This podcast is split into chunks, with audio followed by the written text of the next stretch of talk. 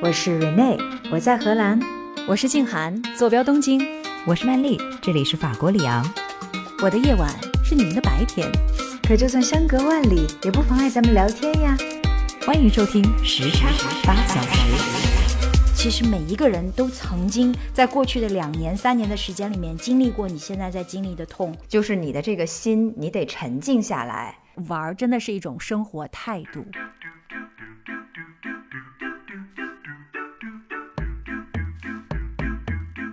各位好，这里是时差八小时，我是住在东京的静涵，我是住在荷兰阿姆斯特丹的 Rene，我是住在法国里昂的曼丽。我们今天啊要聊的一个话题是我特别不擅长的一个事儿，哎，我要先跟你们坦白的讲，啊，它就是玩儿。呵小的时候我没觉得这是一个缺点，我越长越觉得说不会玩儿这是一个莫大的缺点呀，因为会玩儿的人就好像充满了魅力。就像我这样是吧？对呀，你看你多有魅力，而且曼丽也说她小的时候也是这个特别会玩的一个小丫头孩哈一个。对，充满了这种好奇心，去观察昆虫啊什么的。我小的时候就是一个乖乖女，天天在家学习。长大了之后，现在我儿子经常说：“嗯，妈妈有点无聊。啊啊！哎，但是玩儿不是小孩子与生俱来的一种优良品质吗？性吗？” 我觉得小的时候可能更多的时候就把玩这事儿等同于不好的事儿。我甚至觉得有一种污名化的感觉，就总觉得说别老玩了啊，你怎么这么爱玩，一点都不想学习，每天就想着玩儿。所以今天我想跟你们聊聊的就是怎么玩儿才能玩得开心，怎么玩儿才能玩得好。因为最近我看到了一个研究，他们说玩商高的人，这个玩商就是说嗯，还有特别会玩的这些人啊，对 对对，这是什么？不知道是谁发明的。intelligence 吗？对，说这个会玩的人生活的幸福感比较高，一般不太会得抑郁症，也不会得这个精神方面的疾病、啊，可能这个比例就会低一些。这个玩伤呢是天生的，但也需要后天的开拓。像我可能就需要后天开拓一下哈。对人生来说，这个会玩儿其实关乎到事业发展，关乎到家庭幸福，关乎到身心健康。哇，因为现在呀，的确生活工作压力都很大，所以呢，这个专家也是鼓励要适度的开发一下自己的玩商。这玩儿都拔到这么高的高度了，来，今天好好聊一下。哎，我找到了，这个玩商应该叫做 entertainment intelligence，对不对？哇，哦，这听起来就高大上多了。那也叫做 EQ 是吗？是的。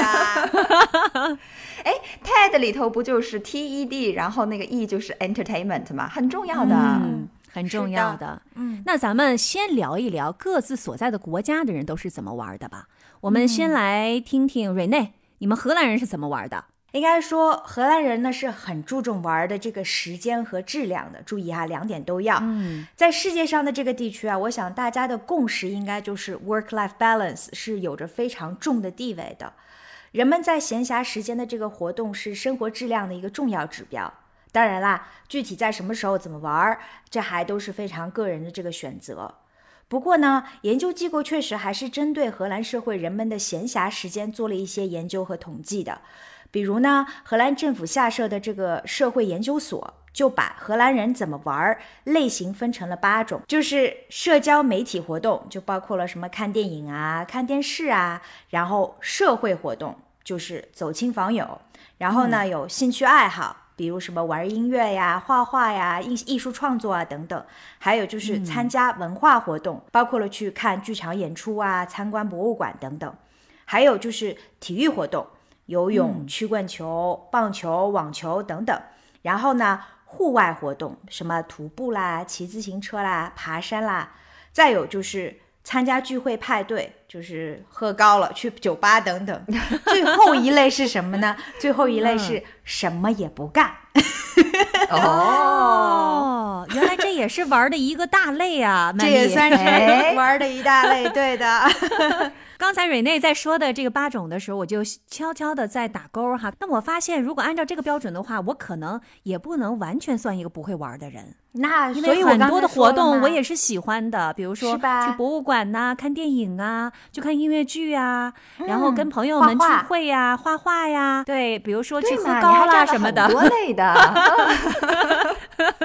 所以我说，这关键还是要看你怎么定义玩儿，是吧？如果你你把嗯定义定的广义一些的话，那你的 EQ 还是很高的。对我 EQ 还不错，对，那同一个研究呢，还说每个荷兰人平均花在休闲时间上的这个比例呢，是每周超过四十小时，也就是说，跟工作时长是相当的，对吧？这个很高哎，这个时间。没有，它这个四十小时里面是包括了周末具体的闲暇时间，那周末呢，可能就占掉了七点五个小时左右。嗯嗯，嗯，当然啦，这具体的时间分配肯定还是会跟一些其他的社会指标有关哈，比如说像年龄啦、教育水平啦、事业发展，还有婚姻状况等等。那这边我就不一一赘述了。我们来说一点荷兰人比较热衷的这种玩儿的形式。荷兰人的玩儿里面，其他的我觉得大多数跟其他国家都是大相径庭，但是体育运动绝对是其中的 highlight。所以呢，我就介绍一下荷兰最著名的那些在体育方面大家是怎么玩儿的。嗯，荷兰最受欢迎的运动呢，就是足球、曲棍球、游泳、自行车，还有滑冰。一听就好多，是不是？对呀，最受欢迎的有这么多，对，到底哪一个是最受欢迎的？都是最受欢迎的。比较 diverse 嘛，因为这些运动，就我刚才罗列的这些，基本上就是小孩儿们小时候就会参加的这些活动，比如像足球啊、曲棍球啊这些集体运动呢，有些爸爸们还会参加课外学校组织的这些活动，然后在其中呢是担任孩子们的教练，也就是说是跟着孩子们一起玩儿。比如说，我的很多同事啊，如果说他们的工作合同是三十六个小时的，那么多出来那半天的空闲时间，他们基本上都是去做教练、参加足球训练去了。所以是四天半的这个四天半的工工作时时间，是然后比如说周五的下午就去当孩子教练去了。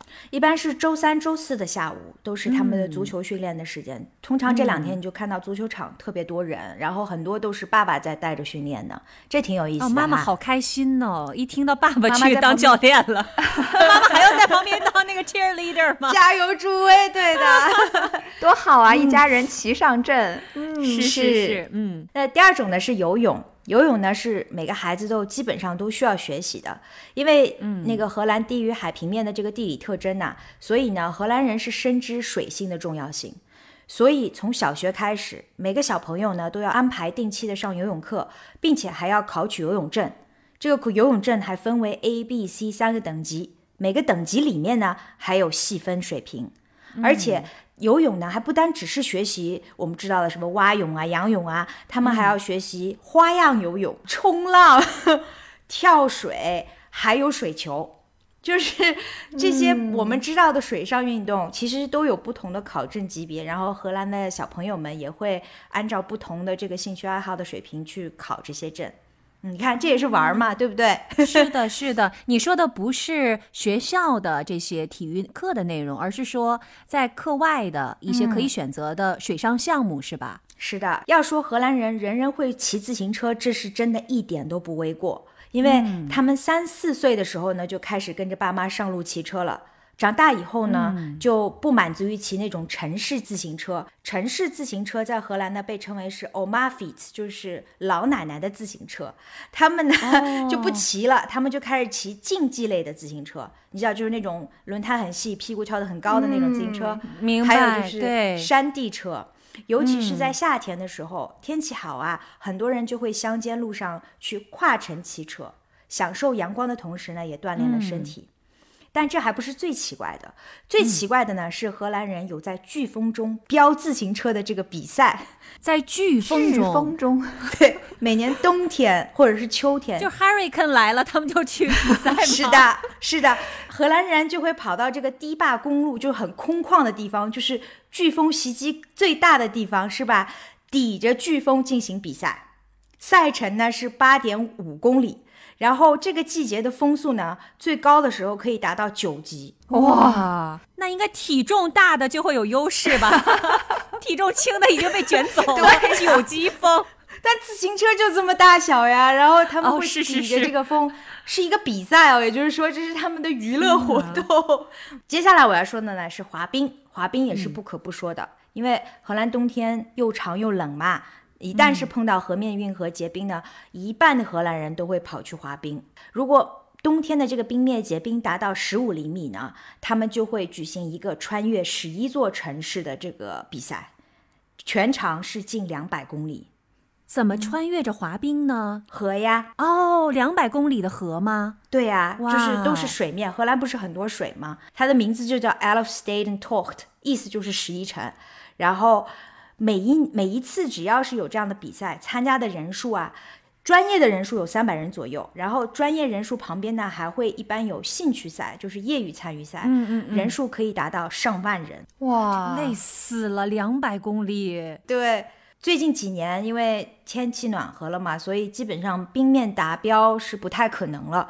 可是呢，荷兰人对于滑冰的这种热爱程度是完全没有减少的，每年基本上还会有区域性的举办这种穿城的这个比赛。怪不得冬奥会上荷兰队那么厉害啊！是啊原来这个民间的这种活动都这么厉害。嗯，我说的这几个，你要是想一下的话，基本上都是在这种国际赛事当中，荷兰比较硬的这些项目。是的，比如说自行车，是吧？对嗯对对。再接下来一个呢，肯定大家没有听说过，那就是爬树。啊，我好想把我儿子送过去参加比赛哦，他爬树爬的特别好。荷兰的小孩是全世界最快乐的小孩，排名第三嘛。我觉得可能跟他们爱爬树这事儿也有一点点关系。而且他们的这个爬树呢是有俱乐部的，就是在荷兰的一些森林里面呢就会有爬树的俱乐部，就是在参天大树之间呢，他们会建立起一些木质的装置。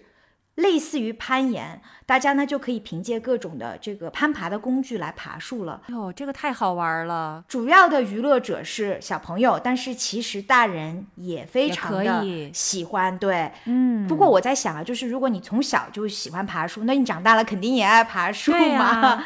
从树上下来就去顶着飓风骑自行车，然后再 再换个冰鞋去滑冰到十一个城市，这是荷兰特有的铁人三项是吗？特别棒！对呀、对呀、好棒哦！太会玩了。是吧？这是荷兰人在体育运动方面跟体育有关的一些娱嗯乐活动哈。另外一个可能跟大家不太一样的就是手工劳动，他们就是特别的喜欢 DIY 嘛。嗯啊对对你可能认为他们是勤俭持家，但我觉得啊，很多时候荷兰人就是喜欢自个儿干活。什么自家花园改造一下啦，家具改造一下啦，嗯我想这可能也都得益于他们从小到大就是都有的这种对于动手能力的培养吧。是，嗯那他们小时候就会去特别喜欢对于这种原材料。呃，进行这个探索，比如说木头啊，嗯比如说这个花的种子啊，然后呢，小时候学校里面呢也会有特别多的这种科学实验的项目，嗯长大以后就变成有生产力的这个能力了嘛。我觉得这其实也是他们在玩儿，就是 get your hands dirty。无论是在花园里面忙一天，还是改造房子，我觉得可能都能体会到那种创作的快乐吧。而且我觉得他们的这种成就感，哈，就是能够自己手工做出来一个东西的这种成就感，其实是很让人快乐的。是，我是看到过我朋友家里面自己改造的这个，比如说洗手间啊、花园啊，哇，惊为天人呐、我是说，你们这种从小培养到大的这个动手能力，体现在后来的生活当中，实在是太有价值了，你知道吗？省了多少钱是吧？省钱一方面，但还好看，因为你可以把自己的设计融入进去嘛。啊是是那时候我常就觉得，哎呀，自己手好拙呀。就感觉他们每个人都有匠人匠心，是吧？对呀、然后每个人都可以当包工头了，是吧？就找几个邻居，做一个施工队。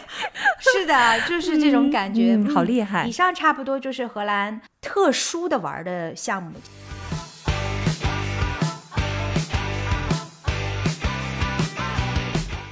哎，静涵，你老说在日本的这个工作时长特别的长，那日本人有时间玩吗？他们是不是真的就是只会工作不会玩儿呢？哎，是的，瑞内这个问题问的特别好，因为原来我也是这样理解日本人的。但最嗯近呢，我看到了一本书，其实也是一本很经典的，叫做《菊与刀》这本书哈。看了这本书之后，让我对于日本人很多的一些他们享乐的方式，可以说是豁然开朗。改观了是吗？对，改观了。这本书当中对于日本人的研究就发现，虽然日本人非常非常的勤勉，在工作方面哈，但是他们对于追求享乐这件事儿是很宽容的。这件事儿以前。我是没想到，我以为他们是对自己很苛责的呢，就是只能工作，不能够去享乐。啊、在这本书当中就提到说，日本人呢，他们对于私欲的满足不是谴责的，他们反而觉得让肉体享受，应该是值得培养的，并不是什么坏事儿。我觉得这一点其实是一个 挺好的一件事儿，是吧？对我觉得很多人可能会都会觉得说，我只是单纯的追求享乐，是一件好像有一点让人 guilty 的一件事情。但我发现好像日本人并不是这样的，他们反而是比较宽容的。第二呢，就是他们同样觉得，其实去享乐啊、去玩儿这件事儿是一个必须进行的学习，就是可能并不是天生你就会的。所以你要去学习，让自己如何可以更加的享受进去。我觉得这也是很有意思的一点。第三呢，就是瑞内刚才也提到了，说日本人就是我嘛，老是跟大家说日本人工作时间特别长哈。那你刚才又说了，他们又很纵容、很宽容自己去进行这个享乐，那这个是怎么来调节这两点呢？实际上，他们是把享乐和责任分得非常的清的，他们觉得这是两件不同的事儿。嗯比如说哈，在享乐方面，他们就觉得说，我们应该去培养自己的兴趣，培养自己的爱好，但是并不影响说，如果我们需要工作的时候，我们要全身心的为自己的工作去负责任。这个享乐的态度只是暂时的享乐，它是我严肃生活之外的一种消遣而已，它绝对不是一件郑重其事的一件事儿。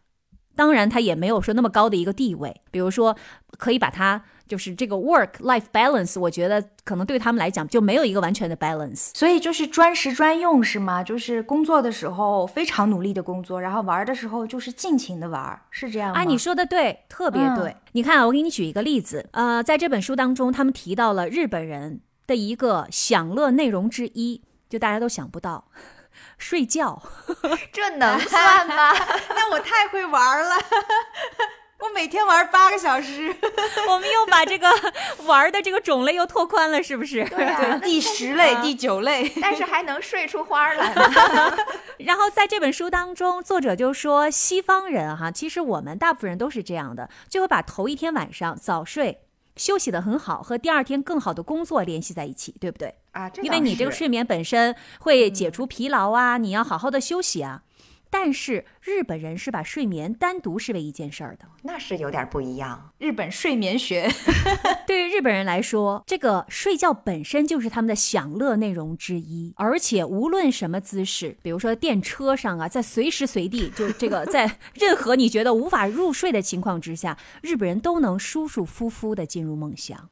所以我觉得这个是非常有意思的，因为以往我们会觉得你这个特别努力工作，然后你精神非常紧张的时候，实际上你是很难马上就入睡的。但是呢，日本人虽然一直处在非常紧张的状态之中，但是又能够毫不费力的就开始熟睡，就是把这两个完全。把它分开了，这个是我的享乐时间，我就赶紧去享乐，我就去睡觉；那个是我的工作时间，我就要充分的、好好的去工作。哎，你这么一说，就说日本人的这种在何时何地都能够舒服入睡的这一点，倒让我想起我曾经看到过一篇报道，就说在日本通勤的路上，但是。如果有人，比如说站到了一个座位，他就会有一个专门的装置，把自己的脑袋。然后固定在这个后面的窗户上，便于睡觉吗？防止这个伤到脖子，然后就会很香甜的在车厢里面睡着。我觉得这个大概可以是一种佐证，就证明了，就是说日本人他会想出各种各样的办法帮助自己，就是在种种情况下非常甜美的入睡。我虽然没有看到过这样的装置，但是呢，我是觉得说他们的这个睡觉好像就是因为喜欢睡觉，所以只要没有人妨碍。就能踏踏实实的进入梦乡，但是同时你要注意一点啊，因为他不觉得睡眠这事儿是你的我的第二天好好工作的一个保证，所以只要是为了工作或者是他的责任，他随时可以牺牲睡眠，因为那是他享乐的一部分。但是如果他要睡觉的话，他会非常纯粹的，就是体验睡觉的快乐。是的，就是这个意思。呐、哎呀，我今天晚上睡觉之前，我也要用这种心情想，就是我不是为了明天好好干活，或者说编我们的节目，就是为了纯粹享受睡觉的快乐，哎，你不觉得这种想法也很妙吗？是不是？很有意思的。哎，对这这在世界上其他角落可能真的是没有听到过呢。对。然后除了睡觉之外，日本人他们觉得吃饭也是享乐的一种休息，因为日本人他们其实挺喜欢烹饪的，然后各种菜品、各种美食，然后这个色啊、味呀、还有样子啊，都其其实非常的讲究，所以他们吃饭就是吃饭，就是享用这个美食本身。嗯，还有你知道吗？日本人也很喜欢喝酒，对不对？所以对于日本人来说，饮酒也是一种享乐，但是他们会把吃饭喝酒分开。吃饭就是吃饭，喝酒就是喝酒。这一点是我原来注意到，但是我不知道为什么的。因为我发现我们都是一边吃一边喝。对比如说我在跟我的朋友吃烤肉的时候，我就一边吃烤肉一边喝酒，然后我就递给他们一瓶啤酒，他们就说啊等一等，他们要吃完了之后再喝酒，因为对于他们来说这是两种不同的享乐方式，不能够同时进行，要一种一种的享受。关于把吃饭当成是享乐这事儿，我能请荷兰人去跟他们学习一下吗？因为荷兰人虽然有八九种不同的玩法，但是吃饭绝对不是他们其中的一种。荷兰为什么它的餐饮文化那么的臭名昭著？我指的是不好吃哈，可能就是因为他们把吃饭当成了是一件必须做，但是又没有享受到的这件事情。这个要跟日本人学习一下，这个是一个文化上不同的地方。而且瑞内，我觉得你可以就近来法国学习，因为法国这边 也是这样哈，把吃当成一种艺的是术的。嗯对我刚才也想到这一点，我我说吃饭当成是享乐，可能法国人也会同意，对吧？绝对的，嗯，而且记得吗？刚才我讲过，日本人他们在享乐的同时，他们觉得享乐是需要去学习，嗯，所以他们觉得吃饭不仅仅是一种享乐，而且还有着要强调训练的一面。因为你的这个烹饪，其实又包括着你不断不断的去严格训练之后，才会不断的精进。然后这个同时又是一种享乐。这也是为什么日本的这种料理会这么出名的原因吧？因为他们钻研呀，就是因为他们把它当成是享乐很重要的一部分嘛。荷兰就没有嘛。我又要吐槽了。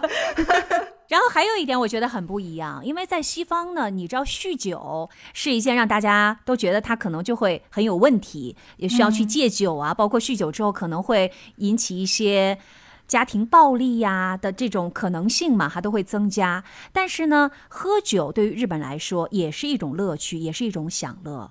而且在日本人看来，只要是一个正常人都不应该反对这样的一个消遣，而且酗酒同样也是被允许的。他们觉得喝酒是一种愉快的消遣。如果有人喝醉了、喝高了，也不会引起社会上啊或者家里人呢、对他的严重不满，也不会把醉酒和撒酒疯联系在一起。因为更多的情况下是喝酒的之后哈、日本人就会纵情歌舞，然后少了很多平时的那些 礼仪的束缚，就会痛快的喝一杯。所以呢，这个可能也是好像跟西方啊，或者是跟我以往的认知不太一样的一这个真的是挺不一样的。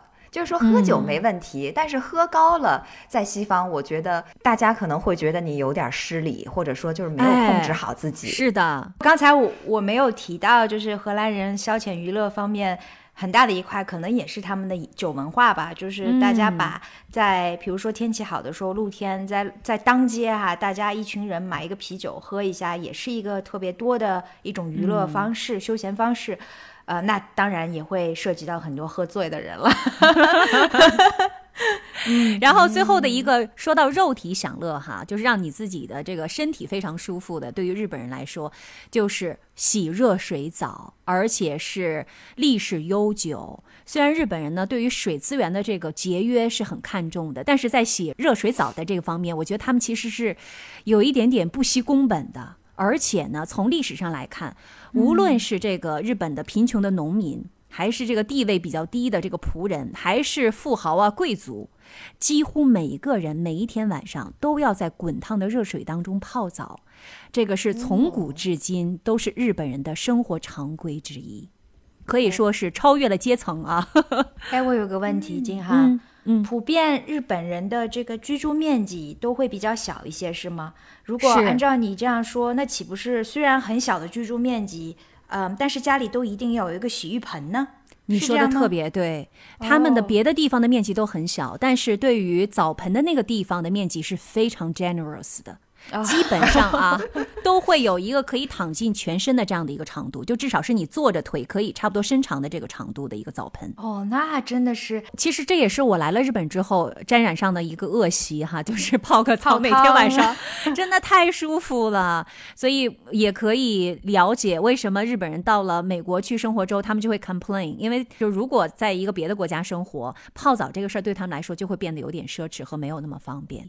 还有就是，我也是在这个看这本书里面发现的哈，在这个书当中说，西方人会觉得说，你单纯的去追求肉体上的享乐，实际上让你觉得有一点点好像这个 guilty 的，应该更多的追求的是精神上的这种富足。但是日本人呢，好像并没有把追求肉体享乐罪恶化、道德化。嗯，对的，你说的特别对。而且呢，还有一点就是，日本人呢，他。没有把善和恶这两种把它对立化。嗯，日本人相信每个人有两种灵魂，但这两种灵魂并不是对立的善和恶，而是温和的和暴躁的两种灵魂。所以呢，他们会觉得一个人总有温和的时候，一个人也总有暴躁的时候，然后不存在说啊，你这个善的灵魂哈会进天堂，然后这个恶的灵魂会下地狱。他们会觉得说这两个灵魂是人生当中的组成部分，缺一不可，共存。而且在不同的场合当中，他们可能都是善的。所以，关于善恶观，我觉得其实和他们对于如何看待玩儿、看待这个肉体的享乐，其实是一脉相承的。这一点给我非常大的。的启发，因为我就是一个这样的人，对自己非常苛刻，说你怎么就又去享受生活了呢？你凭什么？好像我必须 earn，就是我必须做了很多的很辛苦的事情之后，我才能让我自己去享受。对，我必须辛苦的工作，然后我才去享乐。但是我发现他们不是的，他们觉得你就可以去享乐啊，而且就鼓励你去啊，只是他要把这个分得很清。所以我觉得这个部分可能是让我。呃，给我触动的一个地方，嗯，这是从小家人给你灌输的观念吧？是，嗯，对，就是你学习好了吗？你就去玩儿，你凭什么去玩儿？你做了什么事情？你难道你天天就可以玩儿？玩能解决什么问题吗？所以，可能这是我给我自己的心灵设的那个那个套子吧。对，但是你说的这个真的代表了很大一部分挺常见的大人对于小孩的这种要求，就是玩和学习在他们眼里就是对立起来的两件事情。小孩子其实他是在玩的整个过程当中，他一直在学习对外界的接触。那么他对玩的定义就是说，我觉得有趣而主动去做的就是玩，反之被外界强迫去做的。即使这件事情在形态上是游戏，但如果是被强迫去做的，那就不是玩儿。那小孩子的定义可能就是这么的自然而然。我前一阵子还看到一个心理学家，他就在说，或者说教育学家，他就在说，说我们为什么一定要把玩儿和学习这两种东西对立起来？对，因为他在我们的幼年时期是如此自然而然的二合一的，他们是一体的东西。那为什么学习和工作就一定要是严肃不愉快的呢？为什么玩一定要夹带一点这个不务正业的这种罪恶感呢？对，所以我觉得这都是很好的问题。嗯，是的。还有就是肉体和精神的这种互相对抗的这种哲学，我觉得是可能以往我也会有这样的一个想法，就是你肉体的需求，你怎么只能够让自己满足于口腹之欲，是吧？满足于你自己身体上的享乐啊？那你精神上的追求呢？但他这两点其实也不应该是彼此对立的。所以我觉得他这个可能都是日本人一个不太一样的一个逻辑，但他们有一个非常重要的一个前提，就是我的享乐，你当然可以享乐，但是你的享乐绝对不能耽误人生大事，不能耽误你的工作和你的责任。嗯。嗯，这个有道理，这是日本人的一些基本的关于玩的核心的观念和原则，挺棒的，我觉得三观非常的正，有点启发吧，因为在现在各地都是非常内卷的情况下。大家愈发的不鼓励人们去玩了，是吧？因为这事儿就是被看作不务正业。但是日本的这种想法，就是在你不耽误你做正事的情况下，仍然能够没有负罪感的尽情的去享乐。是的，我现在我就看到，就是不是现在国内小孩都在减负嘛？然后有一次我的一个朋友他在朋友圈就贴出来，他的这个小孩在减负了之后，就终于有时间去外面玩了，然后。他的一个感慨是要感谢减负，小孩有了在外面露天的这个时间。我当时就挺有感慨的。你看，这可能也是我们慢慢的在把负罪感摆脱的一种表现吧，是一个好的方向。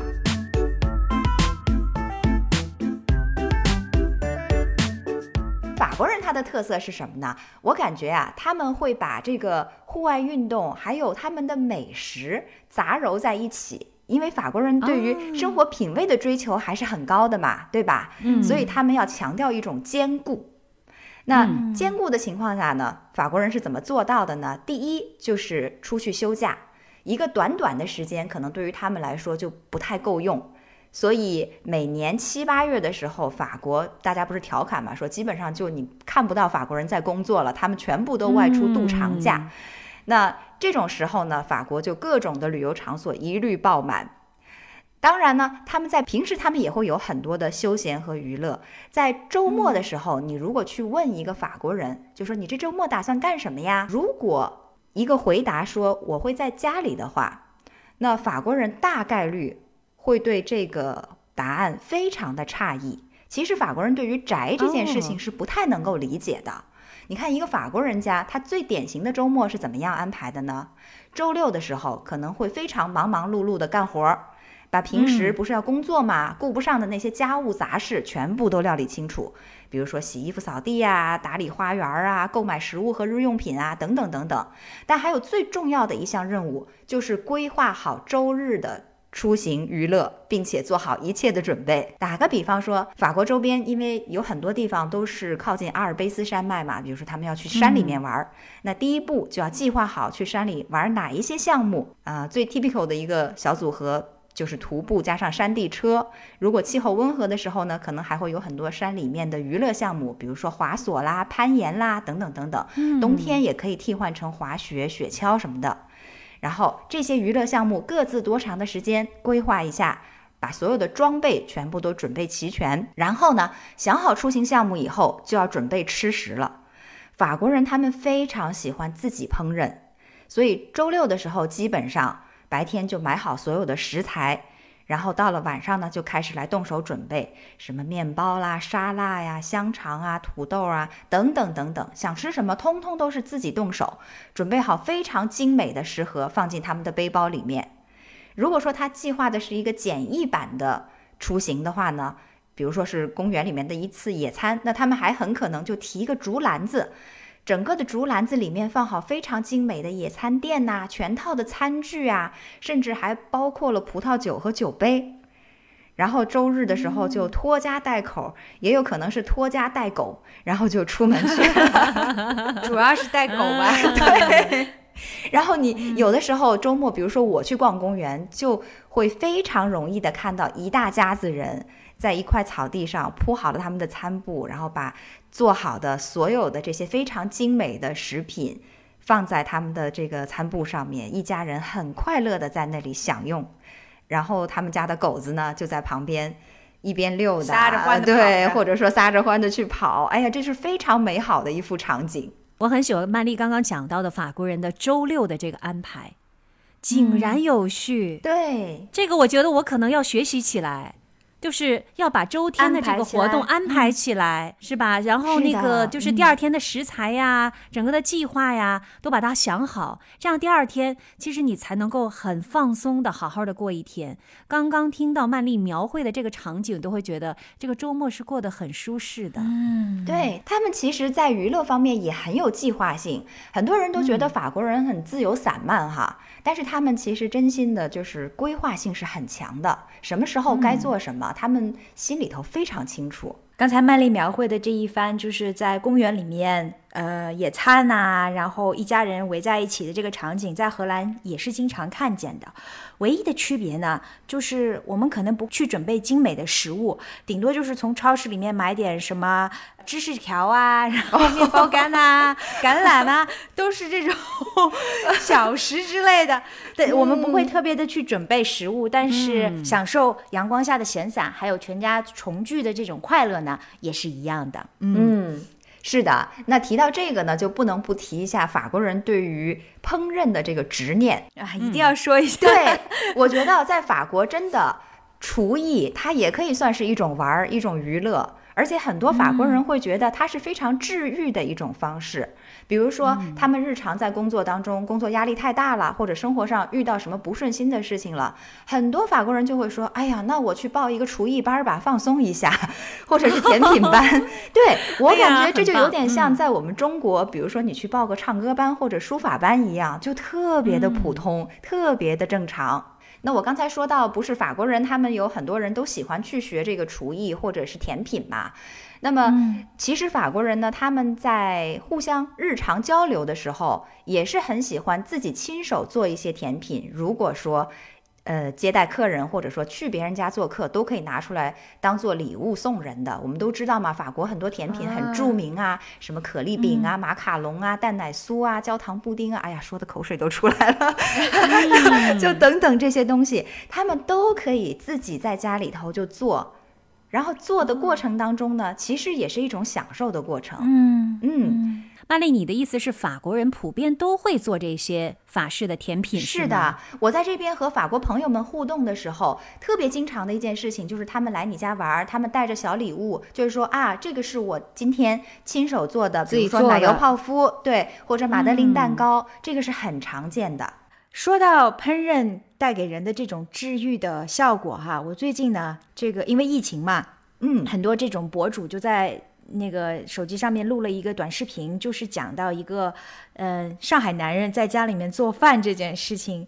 他做了一碗大排面，他从怎么样来敲打这个肉肉身，然后腌肉，放酱油，放葱蒜，然后呢炸大排，然后上汁儿，做面条，放蔬菜，整个过程配上了一个 非常轻的音乐。我看完了之后，我就觉得天哪，这不就是？艺术嘛，我当这是一碗大排面了，我看出了艺术的这种感受。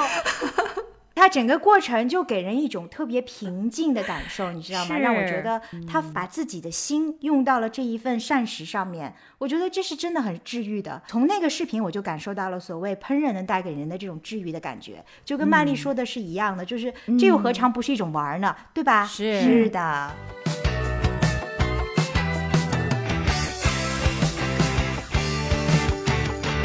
刚刚蕊内提到了，就是疫情期间，这位上海的大叔哈，就像一个艺术家一样来做烹饪。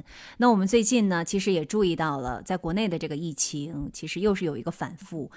我们接下来就来聊一聊，在疫情期间我们能做些什么，怎么玩儿。因为说实话，刚刚我们提到的很多的一些事儿哈，特别是一些户外的事情，在疫情期间、隔离期间就没有办法做了。对，而且呢。所有我们玩的目的，其实是为了让自己身心愉悦起来。那么疫情又是一个非常需要让自己放松和愉悦的一个阶段。那我们大家也来聊一下，在疫情期间怎么玩能够达到这样的一个身体、精神上的一个基本上的一个平衡和积极的状态吧。哎呀，那我先说，其实我得坦诚，这一段时间我真的看了太多的新闻。所以上周吧，我的这个心情其实有点低落，然后感觉到这个心情就闷闷的，然后也不想出去。再加上上一周正好日本每一天都在下雨，叠加起来心情就更加的低落了。所以我就想到了，当我们在疫情期间，特别是如果是居家隔离期间，真的要特别处理好新闻和信息的这个量。当然，我们要关心时事了，因为这个很重要。你要知道一些基本的政策呀、规定啊，是吧？可是要注意在哪可以找到可信的信息、新闻的这个来源。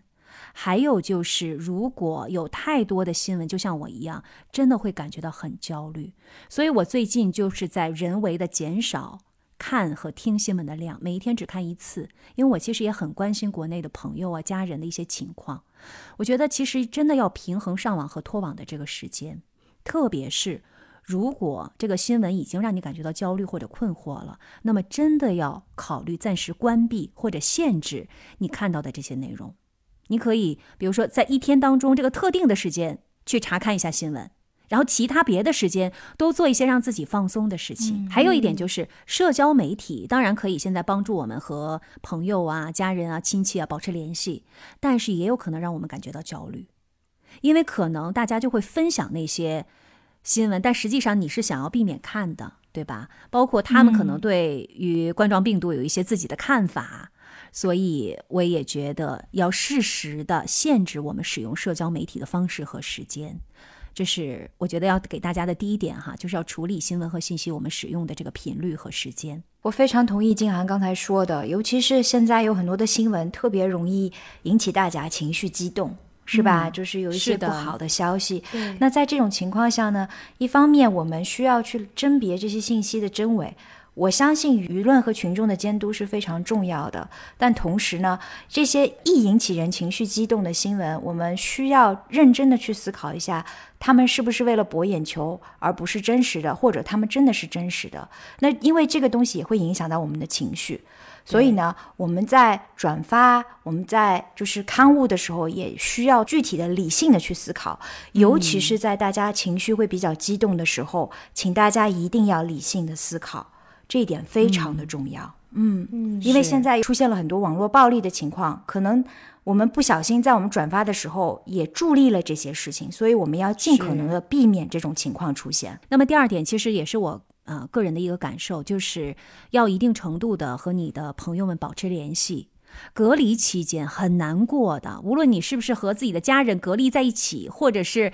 反正你就是没有办法出去嘛。那么在这个时候，和你的朋友们或者你想见的那些人保持联系，比如说进行一下视频聊天啊，或者是你们可以一块看个电视节目啊，然后邀请他跟你一块看个电影啊什么之类的。反正呢，要让自己的这个孤独感可以适度的降低一些，因为这个说实话。疫情一定会让我们有的时候感觉到焦虑，特别是在这个被隔离期间，或者是情绪的低落。是的，我相信和你的信任的人谈一谈，肯定会让你觉得好一点儿。比如说，你有一些之前的经历，然后你有一些分享你的感受，我觉得这些都会有用。总之就是要找一些管理这个孤独的方法。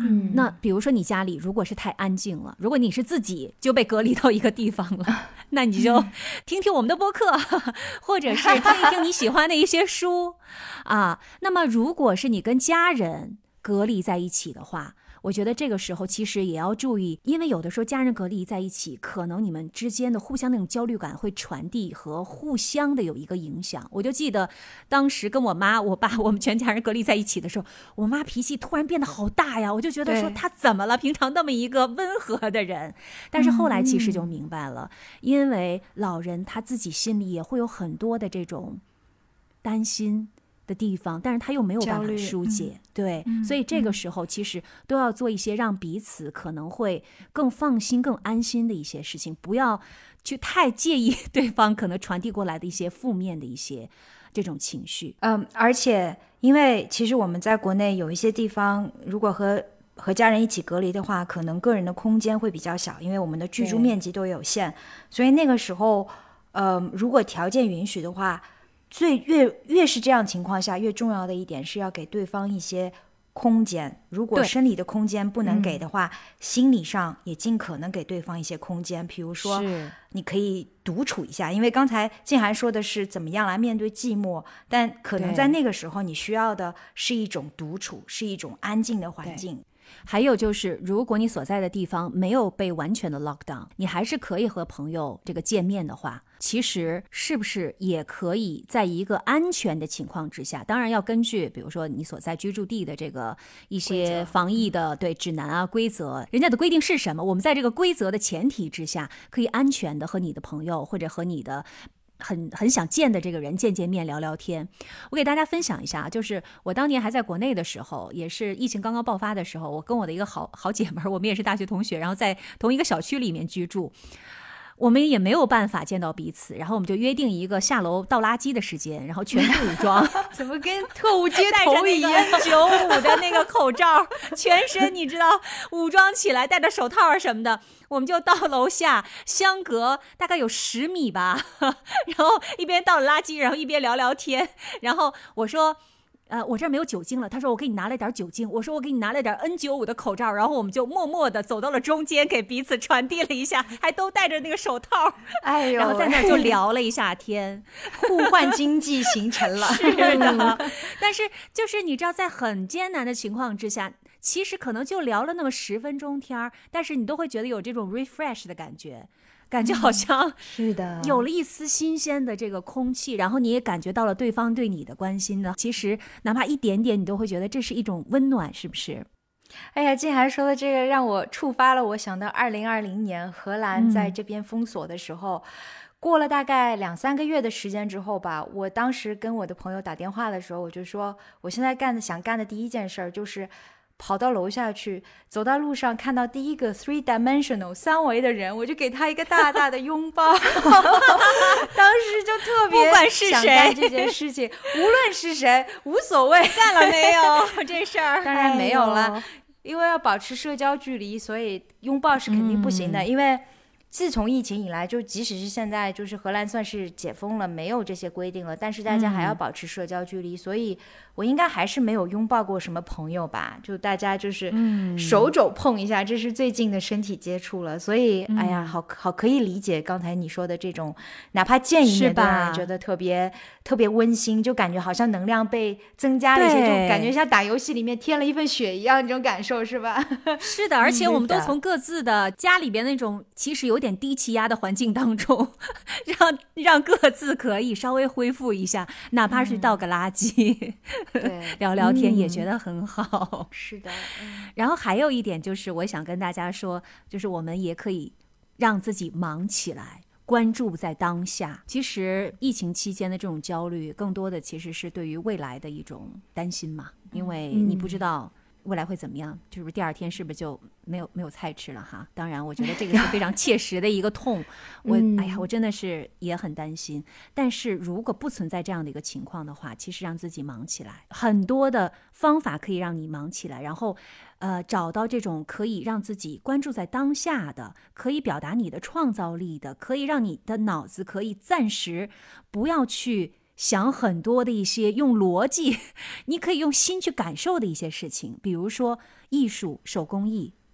刚才其实瑞内也说到了，在荷兰大家很喜欢这个 crafts，其实这真的是一个可以让你能够放松下来的一种方式。我自己也会经常做，嗯。有的时候我心觉得很乱的时候，我就会玩一些成人的 puzzle，数独，或者是那些成人的填色的那些游戏。嗯啊，神秘森林之类的，对，就可以嗯玩很久，然后我就感觉很放松。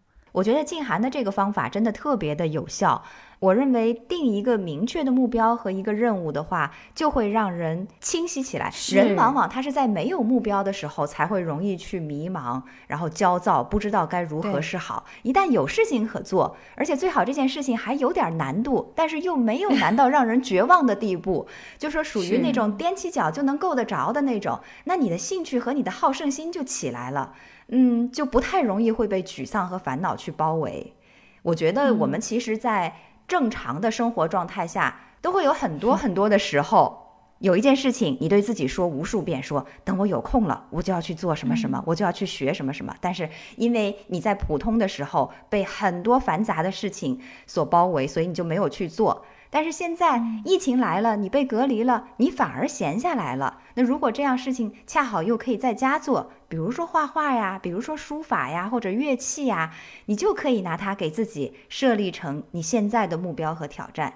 然后呢，你就有盼头了，有精神可以去做一件事情了。我必须要承认那一点哈、就是我们可能在心绪非常的紊乱，然后特别焦躁的时候，我们的心没有办法去想具体想干什么。首先要做的一件事儿就是深呼吸，嗯，让自己的心静下来，然后让你就会发现那些有创造力的东西，像心流一样会流到你的心里面。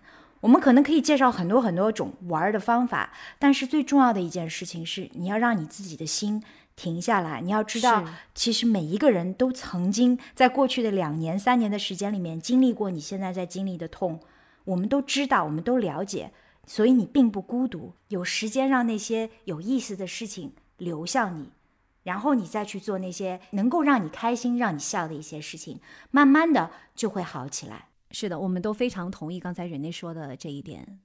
可能每一个人喜欢做的事儿，或者让每个人放松下来的具体的事情是不一样的。比如说，对于我来说，我会去看线上的那些博物馆的展览，这个让我就觉得很放松，因为我其实就很喜欢逛博物馆嘛。其实这一段时间来，我就发现了 有一个线上 digital 的 museums，有比如说 British Museum 呀，还有那个哎，其实还有荷兰的 Museum，法国的也有啊，对，法国的也有。嗯，那么有很多个博物馆，你其实都可以去线上看。但是我的这个推荐可能对于很多人他就不适用，因为可能他对对这个艺术方面就没有那么感兴趣。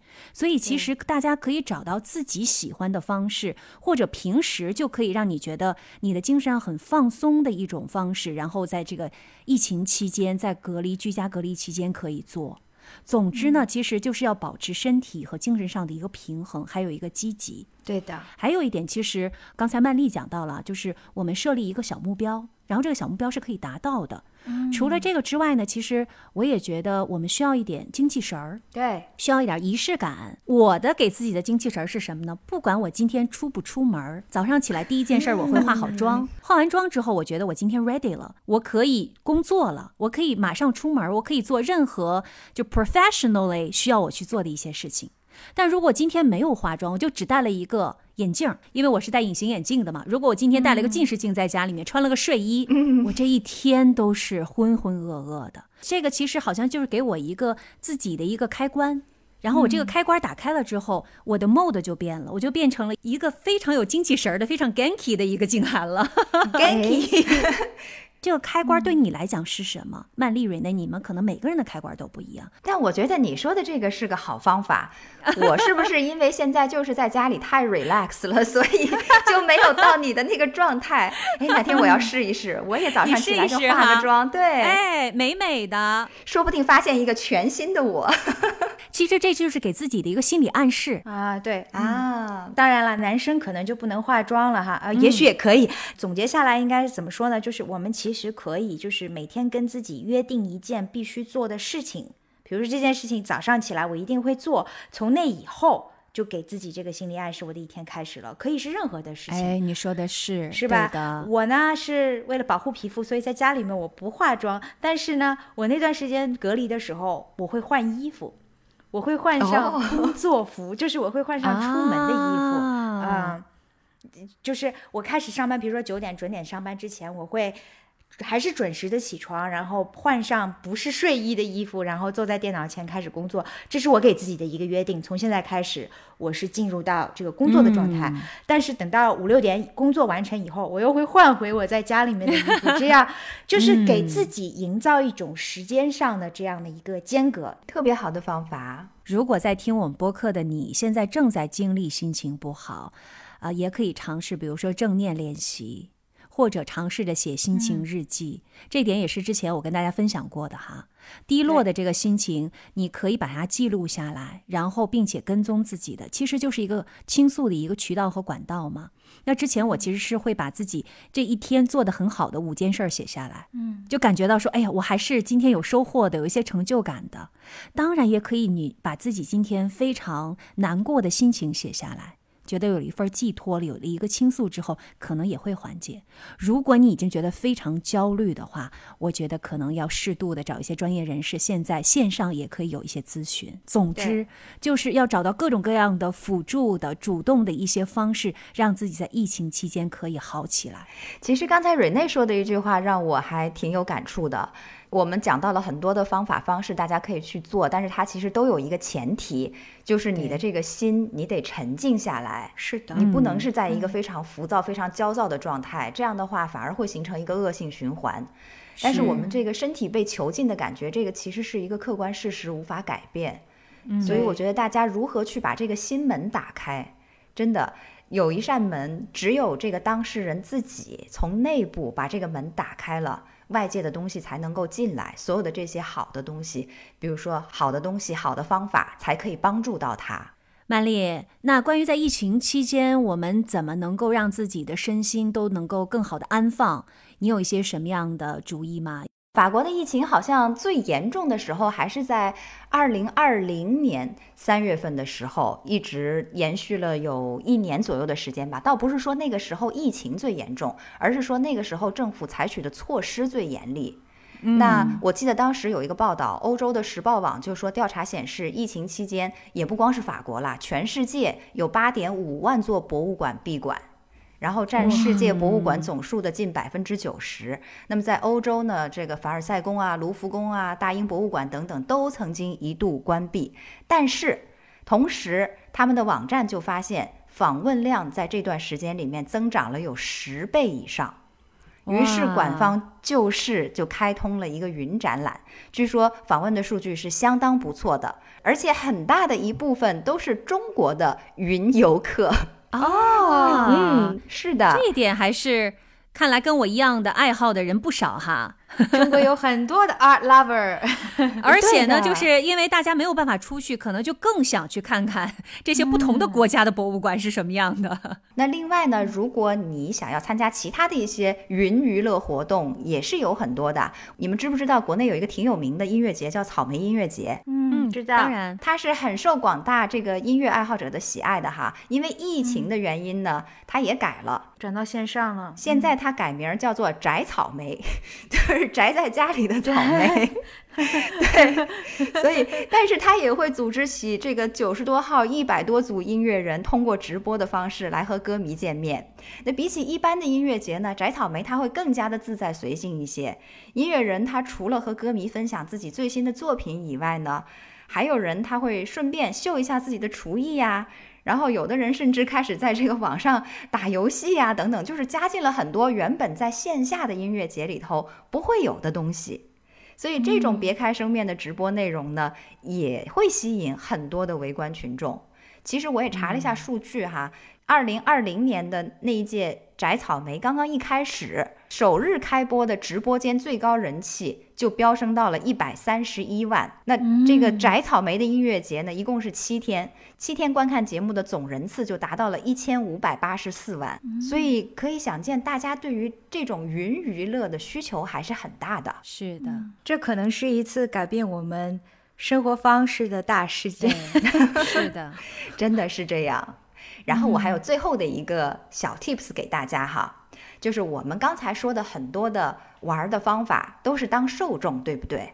那其实我们还可以化被动为主动，比如说。跟我们一样来做播客吧。总而言之，我个人的体会就是，自从有了时差八小时，每天我都有目标、有奔头，然后忙忙碌碌的思考话题呀、查阅资料啊、准备素材啊，录完了以后还需要后期剪辑、寻找配乐等等。那我的感觉就是，保证能够让你活得非常的充实，都没有空去抑郁。我觉得曼丽刚才说的这一点特别好。当然，曼丽举的是我们三个一块儿做。播客的这个例子哈，但实际上，如果你推广一下，你和你的朋友做一些你们一块儿可以完成的一个 project，那你们之间就有了连接了。首先，第二就是你们一块儿做的这个事情，它一定是有一个目标的，它是一定是有一个时间的限制的。你又会让自己动起来，又会让自己关注当下，这也会把刚才我们其实分享给大家很多的 tips 就都可以融合在一起了。是的，我们可以从创作。一件东西当中获得乐趣，还有呢，我的推荐就是可以跟朋友一起云派对。哇，是的，升级版，这个特别棒，是吧？这也是我在疫情早期的时候发掘出来的一个新的娱乐项目。说吧，你都开了多少个 party 了？我着重给大家举一个例子，就比如说我们曾经开过一个 PJ party，就是 pajama party，睡衣派对。然后我们是有 dress code，就是说我们今天的主题是什么，然后就自己跑到自己的衣橱里面。把能找出来的不种各种形式的这个衣服都找出来，然后来应对这个主题来开这个派对。pajama 派对不就是你每天在家里面穿的那个 pajama 吗？穿的睡衣要穿一个特型 pajama，比如说你一定要用一个蔬菜来做配饰啊，然后你的帽子。必须是什么颜色的？菜已经不够吃了，都没有葱了，还要来做配饰。也是啊，我没有想到这一点。当时呢，就是在线上其实是有很多的 A P P 是支持这种多人会议的，嗯，对吧？就是除了微信之外，因为这些 A P P 其实它除了就是对话的功能，还会有一些游戏功能。比如说，你们可以开着摄像头做一些游戏，就是你画一幅画，然后对方猜这是什么。我这个没有画画天赋的人创作了好多。搞笑的作品，没人认出来是吗？对吧？都猜不出来。然后他们还说：“这是你画的蓝精灵吗？你小时候就是看着这样的蓝精灵长大的吗？”这样的派对可以玩一晚上，一不留神时间就过去了。那也不一定要网上是吧？家里人聚在一起，其实我们也可以做一些游戏，就是愉悦一下心情嘛。把小时候没玩过的那些桌游，什么游戏棒啊、跳棋啊、象棋啊，各种。各样的游戏都拿出来。我记得我当时还在国内，我也是隔离了一段时间嘛。二零二零年初的时候，我跟我妈在家两个人隔离，在我们相看两生厌之前，我们就想出了一个解决办法，拿出我们小时候一起玩的那个跳棋。这个下棋下的是非常快乐的，就是这又是一个 bonding moment。对嗯还能带来很多美好回忆。嗯，对的，无论是跟远距离的朋友，还是家里面跟自己的亲人在一起，其实都可以。接下来，另外一点我想要分享的呢，就是我们刚才说了很多新愉悦，我们也要注意身愉悦。是我想要强调的，其实除了这个身体的享受之外，还有就是要保持身体的健康。是，最近在网上，你们有没有发现有一个神曲，就是什么 My name is Gigi Gigi Gigi，就大家开始跳舞那个，你知道吗？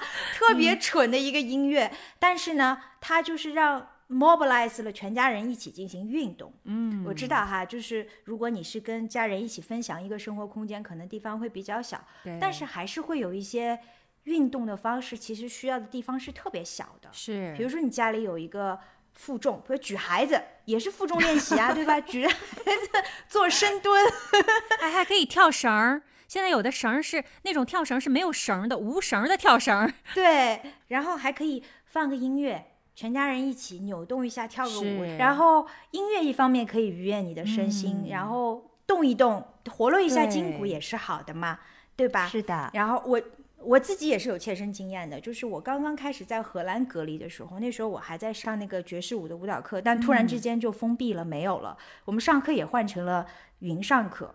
然后我们就是跟着老师在那个视频上面上嘛。一开始的时候需要一个解放天性的这个过程，为什么呢？因为音乐放着，然后老师在那里说：“想象你自己是一个塑料袋在风中飘扬。”你觉得自己像个神经病一样。就想着自己在风中飘舞嘛，然后嗯解放天性之后，我就有时候我甚至就会放着音乐，然后就开始想象自己又变成了一个塑料袋。当然，你也可以变成一个其他美丽一些的物件，但是关键一点就是你要让自己的身体。放开，当你的身体被打开的时候，血液会流动，心也会被打开一些些吧。人类，我要问你一个问题，就是爵士舞好学吗？我想要跟大家讲的就是，没有人跳舞是不好看的。你一定要相信这一点。我自己一直认为，就是舞蹈是表达。当你的身体灵动起来了以后，其实你不单单只是在机械的跟老师学一个动作，一开始可能你只是机械模仿，嗯，但是慢慢慢慢的，你学习的过程当中会把自己的表达和灵魂放进去。所以没有好学的舞蹈，也没有难学的舞蹈。关键一点是你要准备好，让自己的身体被打开。说到了身，说到了心，然后再说一下，我觉得特别受益的一点，就是我跟植物之间建立的这种默契的关系。呃，这个阶段可能时间比较特殊，大家做不到这一点。但是我曾经是干过一件什么事儿呢？就是我是收养了很多朋友养的半死不活的植物，然后把它们捡回来，或者是街上捡回来一些被别人抛弃的植物，然后希望重新再 revitalize，把它们救活了之后，再送还给别人。我感觉我就是植物界的这个 P 一放的，就是整改那些植物，然后再送出哎，去。这种想法很好哎。植物的生命力能够让我学习到很多，就是你看着一棵都歪歪的小树，嗯你觉得它肯定活不过明天了，但是春天到来了以后，它突然之间又焕发出新的生命，就让你觉得，哎呀，生命是多么可贵的一件事情，是的又是多么坚强的一件事情。我好像就从他们的身上学习到了很多坚韧的精神，所以我特别愿意去拯救他们。其实我所谓的拯救，也就是浇对了水，放对了肥料，晒对了太阳，照顾他们。对我其实做的很有效啊，还有我我还在干，就是我会跟我的植物说话，嗯我会。夸他们，我会说你长出了一片新叶子，你好棒，你好厉害呀、但我曾经看到过一个故事，就是说日本的一个嗯。果农，他就是对着他的所有的这些树，他都会说：“是的哎呀，你你真好，你一定要坚强的长下去。”然后他的那一片果园好像成活率就是比其他人的果园成活率要高，就有这么神奇。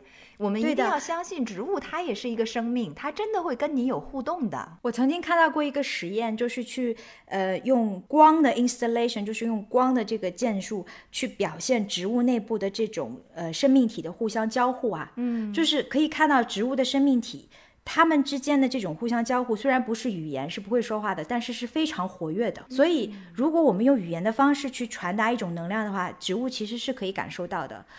曼丽的这个实验曾经在中东也有人做过，就是对着两棵橡胶树，嗯，分别说不好话跟坏话，最后那棵坏话死了。好话蓬勃生长，无论是不是把这些植物救活了，但对于我自己而言，其实也是有益处的，就是让我跟一个生命建立了一种联系。我其实特别能够体会刚才瑞内说到的这一点，因为其实也是我搬到了日本之后，因为我们家有一个小院子，我也买了很多盆的花，而且我们还会种一些，就很 randomly 的种一些东西，比如说我们吃过的那个 avocado，就牛油果的那个核，对对，我就会去种，然后天，它现在越长越高，每一天。看着它的成长，然后那个心率散发出来之后，那种生命力，其实都会给你注入很多的一些能量。这个对对于我们来说，其实就是最大的一种 return。是的，刚刚瑞内说到的这一点，其实又提醒我了。我们在如果在疫情被隔离期间，真的尽可能的也要亲近大自然。你说我出不去啊，但是是不是可以多坐在窗边晒晒太阳？看看天，看看外面的树，外面的鸟，因为其实看这些会让我们获得空间感，会让我们知道我们就活在当下。然后如果说白天，比如说你们家这个屋子现在阳光好哈，到到下午可能那个屋子阳光又好了，你可以追这个阳光跑啊，然后让自己尽可能的多晒一点太阳，你的心情也会变好。尤其是现在隔离的时候，外面的车的声音可能会降下来。那一个好处是，也许你能够听到鸟叫声了。是的，你能够听到生命在春天迸发的声音了。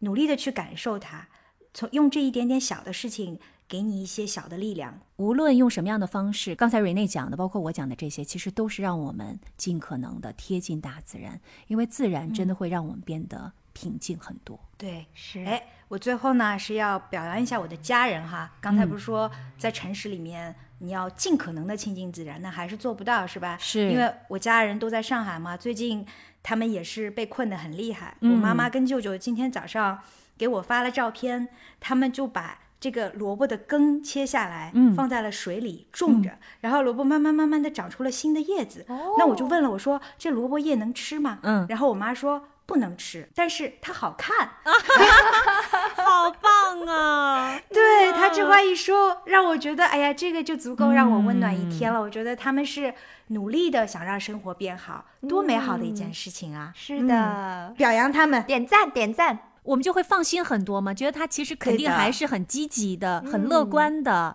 然后在家里面再添一抹绿色，然后让我们家里人都会开心一点。哎呀，你这样就放心很多。是洋葱种出了葱，他还在跟我说解释说，洋葱的葱要比小葱更香，做面条做上海的这个葱油 拌面特别好吃。哎，我特别欣赏你妈妈的一个优点，我发现了，就是她会从哪怕。不太好的一些事情里头寻找到他积极的一面，然后去享受它。这让我想起了一句话，就是说不要害怕心有缝隙，因为那是阳光照进来的地方。对，其实苦中作乐这一点是很难的。我觉得这个其实也是一种人生的智慧和一种能力。所以刚刚瑞内说到的。妈妈和舅舅哈，在这个上海现在的整个的一个情况之下，还非常的积极乐观。我真的觉得这也是他们的智慧所在。嗯。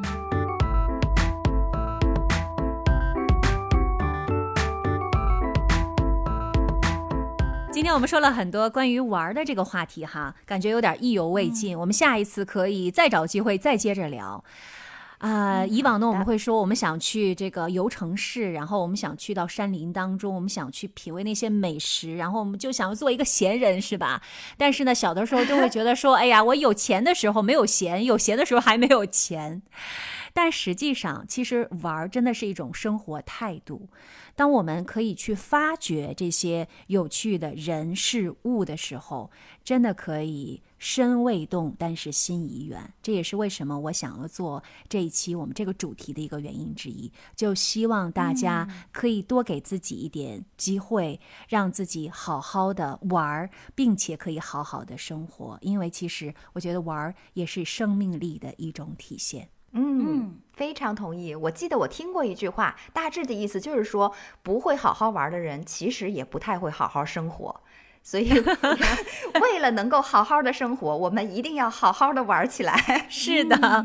我就是希望大家都能成为一个好玩的人。嗯，好的，那我们这期时差八小时就到这里了。我是住在东京的清寒，我是住在法国里昂的曼丽，我是住在荷兰阿姆斯特丹的 Rene。我们下次时差八小时再见，拜拜。下次我们一起玩，拜拜，再见喽，各位。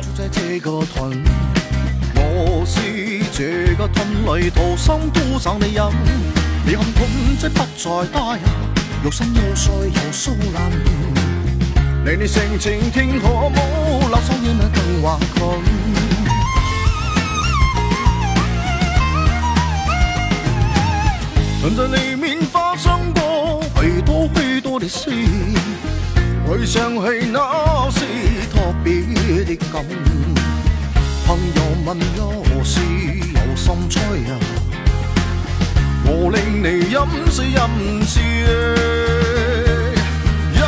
音是我吻碰你的饮。